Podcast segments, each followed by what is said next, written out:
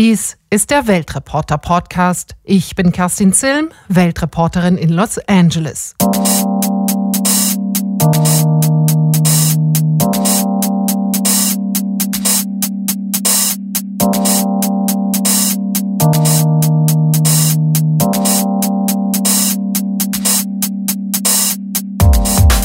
Plan B ist diesmal das Thema. B wie Brexit.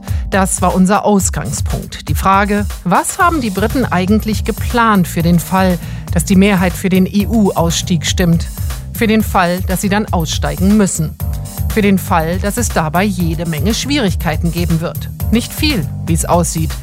Wie übrigens auch Donald Trump scheinbar keinen Plan B hatte für den Fall, dass er tatsächlich Präsident der USA werden sollte. Plan B etwas in der Hinterhand haben, für alle Eventualitäten gewappnet sein, etwas Neues versuchen.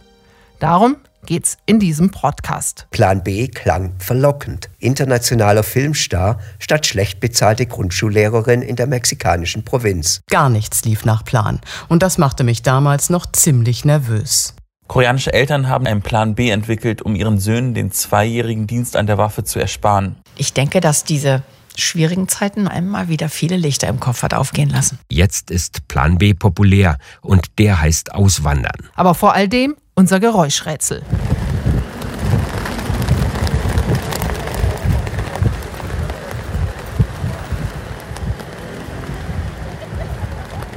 Wo das aufgenommen wurde und was das mit Plan B zu tun hat, erklärt am Ende dieses Podcasts der Weltreporter, der das aufgenommen hat.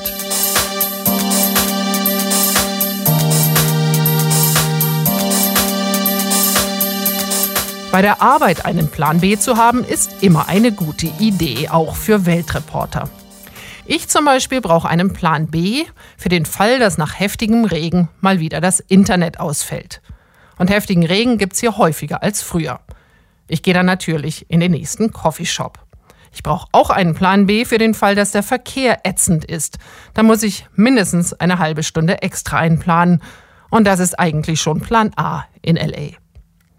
Für Bettina Rühl, Weltreporterin aus Afrika, gehört Plan B auch zum Alltag. In Afrika empfiehlt es sich beim Reisen immer einen Plan B zu haben. Er sollte möglichst nicht schlechter sein als der Hauptplan, weil relativ wahrscheinlich ist, dass man auf ihn zurückgreifen muss. Ein gutes Beispiel dafür habe ich erst neulich wieder erlebt. Ich war auf dem Rückweg von Agadez im Norden von Niger nach Niamey, also in die Hauptstadt. Es war mir im Vorfeld kaum möglich herauszukriegen, wann der Flug geht laut Ticket um 9.30 Uhr am Morgen. Aber da die Angaben üblicherweise nur gemacht werden, weil man an dieser Stelle irgendetwas hinschreiben muss, habe ich am Vorabend drei Leute von der nigerischen Fluglinie Niger Airlines gefragt, wann das Check-in beginnt und wann der Abflug ist. Leute, die es eigentlich wissen sollten, also zum Beispiel den Leiter des Büros von Niger Airlines in Agadez und den Leiter des Check-ins am Flughafen. Ich bekam drei unterschiedliche Antworten, die zwischen 8 und 11 Uhr am Vormittag lagen. Zur Sicherheit war ich um 8 Uhr morgens am Flughafen, wurde da aber nur mit erstaunten Blicken empfangen. Das spärliche Bodenpersonal war erkennbar noch überhaupt nicht auf die Abfertigung von Passagieren eingestellt. Ich erfuhr, das Check-in beginne tatsächlich um 10. Als ich wissen wollte, wann der Flug in Niamey landet, damit mich jemand abholen kann, bekam ich die ehrliche Antwort keine Ahnung. Erst müsse das Flugzeug kommen, dann wisse man ungefähr, wann es wieder starten könne. Ich bin daraufhin zurück ins Hotel gefahren, weil man am Flughafen, kürzlich von den USA renoviert und angeblich auf modernen Standard gebracht, noch nicht einmal Wasser kaufen kann. Die nächsten Stunden habe ich mir mit Computerarbeit vertrieben, die ohnehin anstand. Das war mein Plan B. Es ist also gut, immer etwas Arbeit in der Hinterhand zu haben, die mittelmäßig dringend ist, also beispielsweise am nächsten Tag fertig sein muss. Zugegeben, es wäre noch besser gegangen. Ich hätte das Frühstück am Morgen auslassen und direkt für die Wartezeit einplanen sollen. Andererseits, ich stehe sowieso gerne früh auf. Der Flug ging letztlich um eins. Schade, dass daraus kein Erfahrungswert abzuleiten ist, denn nächstes Mal geht er vielleicht wirklich um acht. Wie heißt der Spruch? Wenn du Gott zum Lachen bringen willst, erzähl ihm von deinen Plänen. Man muss nicht religiös sein, um diesen Spruch zu verstehen. Und Weltreporterin Leonie March findet das gar nicht mehr so schlimm. Das war anders, als sie zum ersten Mal zum Arbeiten nach Südafrika kam. Ich muss schmunzeln, wenn ich an meine erste Recherchereise nach Südafrika denke. Sie war fast generalstabsmäßig geplant, aber schnell war klar, You know what? It doesn't matter if there is a plan. So sieht's aus. Gar nichts lief nach Plan. Und das machte mich damals noch ziemlich nervös. I thought, and then I thought, oh wait, I know what to do. And so did, oh God, how do I get up from here? Perfect. I, I, that wasn't planned. Lots, lots wasn't planned. Sobald ich meinen Plan also einmal über den Haufen geworfen hatte, lief eigentlich alles wie am Schnürchen. Gar nicht oder nur kurzfristig geplant, spontan und überraschend. Hätte ich mich in meinen ursprünglichen Plan verbissen, hätte ich das Land nie so kennen und lieben gelernt. Das heißt nicht, dass ich heute planlos arbeite, ich gehe einfach flexibler an die Dinge heran und habe manchmal schon einen Plan B oder C im Kopf. Denn plan. Eigentlich eine einfache Weisheit. Einmal verinnerlicht beginnt die zweite Lektion. Kaum einen anderen Spruch habe ich in den letzten Jahren hier in Südafrika so oft gehört. We have a saying in South Africa, "Budumaka plan," and it's basically we will make a plan. South Africa will make a plan, and it's true. Also keine Sorge, wir machen einen Plan B. Südafrikaner sind Meister darin. Manchmal aus Not, weil wie momentan zum Beispiel wieder mehrmals am Tag stundenlang der Strom ausfällt, dem bankrott korrupten staatlichen Energiekonzern Eskom sei Dank. Got no cell phone reception, there's no internet, there's no electricity, so that means there's no lights. Make a plan somehow. It is really It's terrifying for some people. Da schwingt ein wenig Mitleid mit, mit all jenen, denen das die Schweißperlen auf die Stirn treibt, die toben und verzweifeln. Südafrikaner nehmen selbst haarsträubende Situationen erstaunlich oft mit bewundernswerter Gelassenheit. Im Alltag sind sie auf alle Eventualitäten vorbereitet. So anything that you might wake up in the morning and think you've got a day planned, it can change a thousand times in a day. Und dann heißt es wieder, Okay, okay, we'll make a plan. Nicht nur die Not macht viele Südafrikaner erfinderisch. Flexibilität, der Plan B, gehört fast schon zur Mentalität. Eine bewundernswerte Eigenschaft, die ich mittlerweile sehr schätze.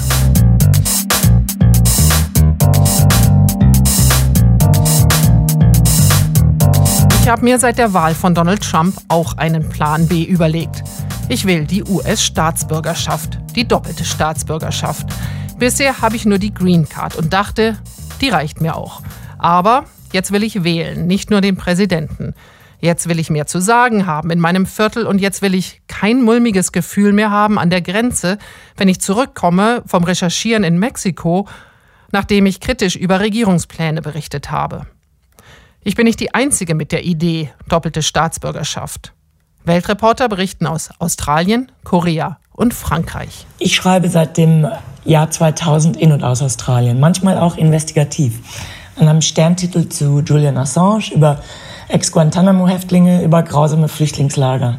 Das sind unbequeme Themen. Und als Australien nach 9-11 sage und schreibe 61 neue Antiterrorgesetze einführte, wurde mir unheimlich. Denn auch für Journalisten gab es neue Gesetze. Wer etwa einen Terrorverdächtigen interviewte oder Kontakt zu einem Whistleblower hatte, dem drohte Gefängnis. Bis zu zehn Jahre. Ich hatte nur Bleiberecht. Als Ausländerin wäre ich in einem solchen Fall direkt aus dem Land geflogen. Plan B, die doppelte Staatsbürgerschaft. Mit der hatten die Australier kein Problem, aber die Deutschen. Der Papierkrieg war beeindruckend. Doch am Ende bekam ich die magische Beibehaltungsgenehmigung. Und seither habe ich zwei Pässe. Südkoreaner sind zwar überaus patriotisch, beim rigiden Militärdienst jedoch hört der Stolz auf das eigene Land auf. Koreanische Eltern haben nämlich einen Plan B entwickelt, um ihren Söhnen den zweijährigen Dienst an der Waffe zu ersparen. Und zwar, indem sie ihnen eine US-amerikanische oder kanadische Staatsbürgerschaft sichern. Die Vorgehensweise sei immer dieselbe, verrät mir ein Bekannter beim Feierabendbier in Seoul. Es reicht, sein Kind auf amerikanischem Territorium zur Welt zu bringen. Dies könne sich jedoch nur die Oberschicht leisten. Seine Tante beispielsweise mietete für mehrere Monate ein teures Apartment in New York an, hinzu kamen horrende Krankenhausrechnungen. Offen geben nur wenige Koreaner zu, sich auf diese scheinbar unpatriotische Weise vom Militärdienst gedrückt zu haben.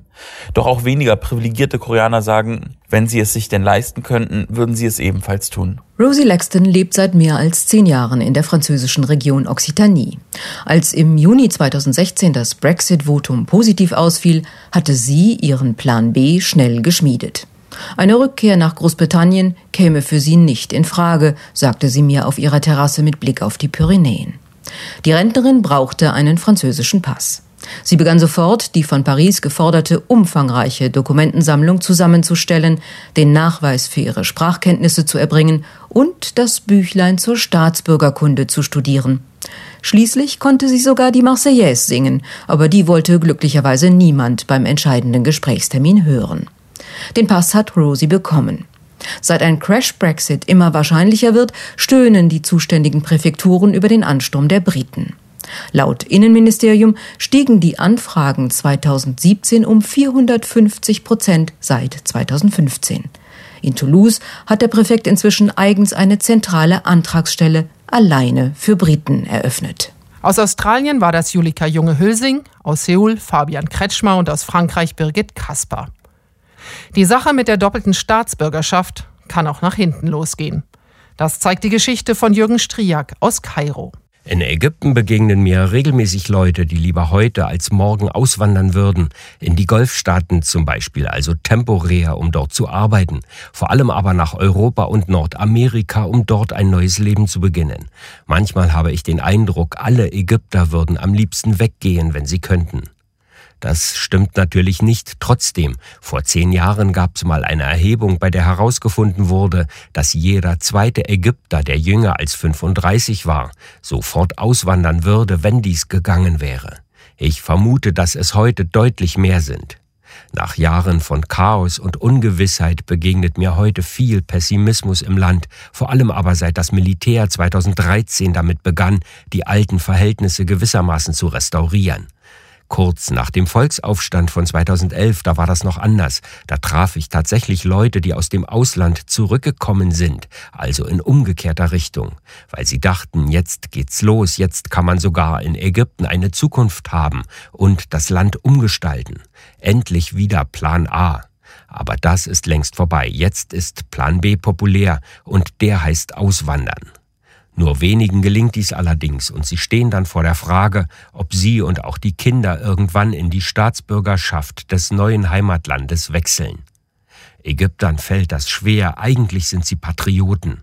So werden viele dann zu Doppelstaatlern, weil das irgendwie praktisch erscheint, Ägypter bleiben und gleichzeitig Deutscher sein. Aber das ist heikel, denn im Grunde gilt, mit gefangen, mit gehangen. Wer als Doppelstaatler nach Ägypten einreist oder wer hier lebt, der wird im Land ausschließlich als Ägypter behandelt, ohne Rücksicht darauf, dass er gleichzeitig vielleicht auch Deutscher ist.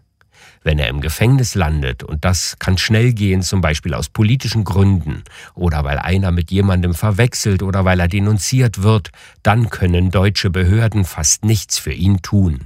Bei Doppelstaatlern sind ihnen die Hände gebunden. Dem ägyptischen Staat ist es eher egal, ob jemand nicht nur Ägypter, sondern gleichzeitig auch Deutscher ist. Und für das Regime ist das praktisch, denn Auslandsägypter sind nicht selten schon deshalb einfach vorsichtig und halten sich aus allem raus. Mit gefangen, mit gehangen.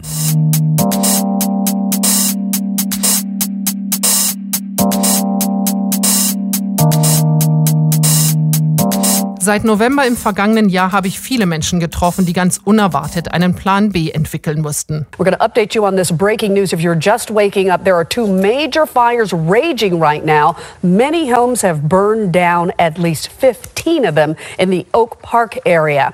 75,000 homes in Ventura and LA counties are now evacuated. 8,000 acres have burned so far, and this morning there is no containment, no containment in sight. Wir hatten Waldbrände so schwer wie ewig nicht mehr. Sie haben im Süden und im Norden von Kalifornien tausende Häuser zerstört. Mehr als 90 Menschen sind in den Flammen gestorben und viele, die überlebt haben, wissen bis jetzt noch nicht, wie es wirklich weitergeht in ihrem Leben. Auch Cornelia Funke ist geflohen vor einer mega Rauchwolke und roten Feuerwänden rund um ihr Haus. Cornelia Funke ist Bestsellerautorin. Manche mögen sie kennen von Tintenherz und Drachenreiter. Und ich habe sie zwei Wochen nach dem Feuer getroffen. Und sie hat mir erzählt, was sie vor den Flammen aus ihrem Haus in Malibu gerettet hat. In meinem Auto waren dann zwei kleine Koffer mit Kleidern und so weiter, meine Hunde, ein Koffer mit Fotoalben, ein Koffer mit Notizbüchern, äh, meine Ölfarben und Pinsel und zwei riesige Koffer mit alten Büchern. Erst hat Cornelia Funke gedacht, alles andere, das wäre weg. Und sie muss mit 60 nochmal von vorne anfangen. Aber Cornelia Funkes Gärtner hat mit seiner Crew ihr Haus, ihre zwei Esel, einen Stall voll Enten, ihre Schreibscheune gerettet. Und dann hat sie einen Plan B gemacht. Das heißt, sie folgt ihrer Sehnsucht, öfter in England zu sein und gleichzeitig will sie wichtige Sachen in Sicherheit bringen und etwas Neues schaffen. Ich habe mich entschieden, dass ich in Cornwall in England versuchen werde zu kaufen, um wieder ein europäisches Zuhause zu haben und ein feuersicheres. Da wird dann meine Kunst, meine Notizbücher, all das sein, was meine Leser sich vielleicht mal angucken wollen. Und ich werde wahrscheinlich zwei, drei Monate im Jahr dadurch wieder in Europa sein und Amerikaner nach Europa und Europäer nach Amerika bringen. Und ich denke, dass diese schwierigen Zeiten und dieses Feuer einmal wieder viele Lichter im Kopf hat aufgehen lassen.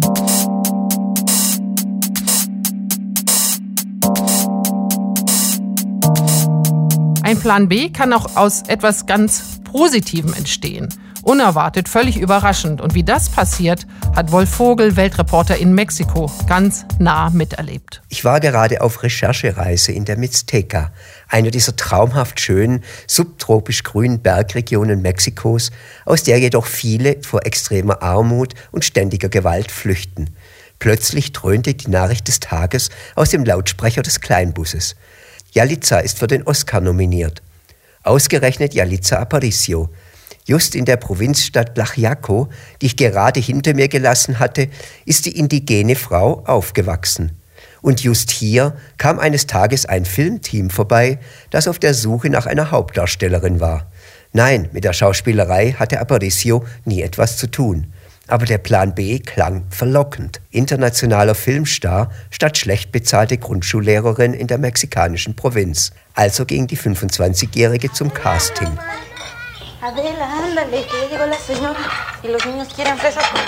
Heute ist Aparicio in aller Munde. In dem mexikanischen Erfolgsfilm Roma spielt sie eine indigene Hausarbeiterin, die für eine Mittelschichtsfamilie putzt, kocht und die Kinder zur Schule bringt. Und sie posiert auf der Titelseite des Lifestyle-Magazins Vanity Fair, macht Werbung für internationale Modelabels, reist von Empfang zu Empfang und flaniert in New York. Aparicio ist in die Glamourwelt der Filmszene eingetaucht.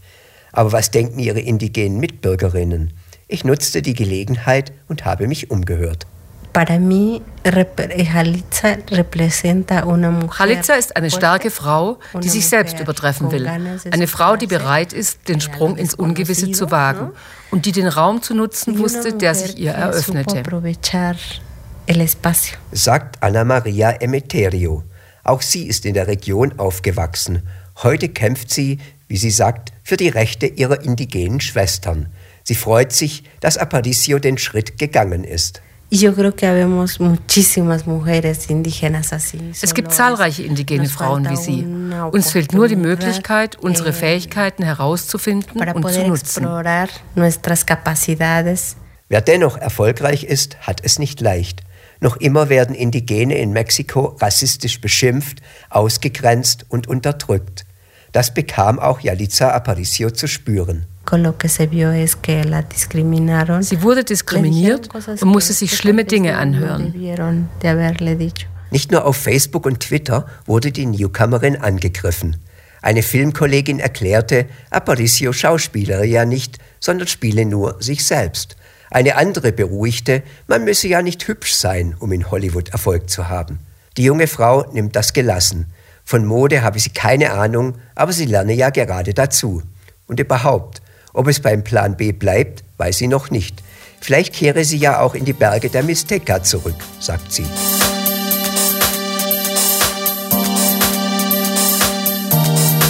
Kurz vor Schluss unseres Podcasts die Auflösung unseres Geräuschrätsels. Da schlagen wir dann sogar einen Bogen zum Anfang.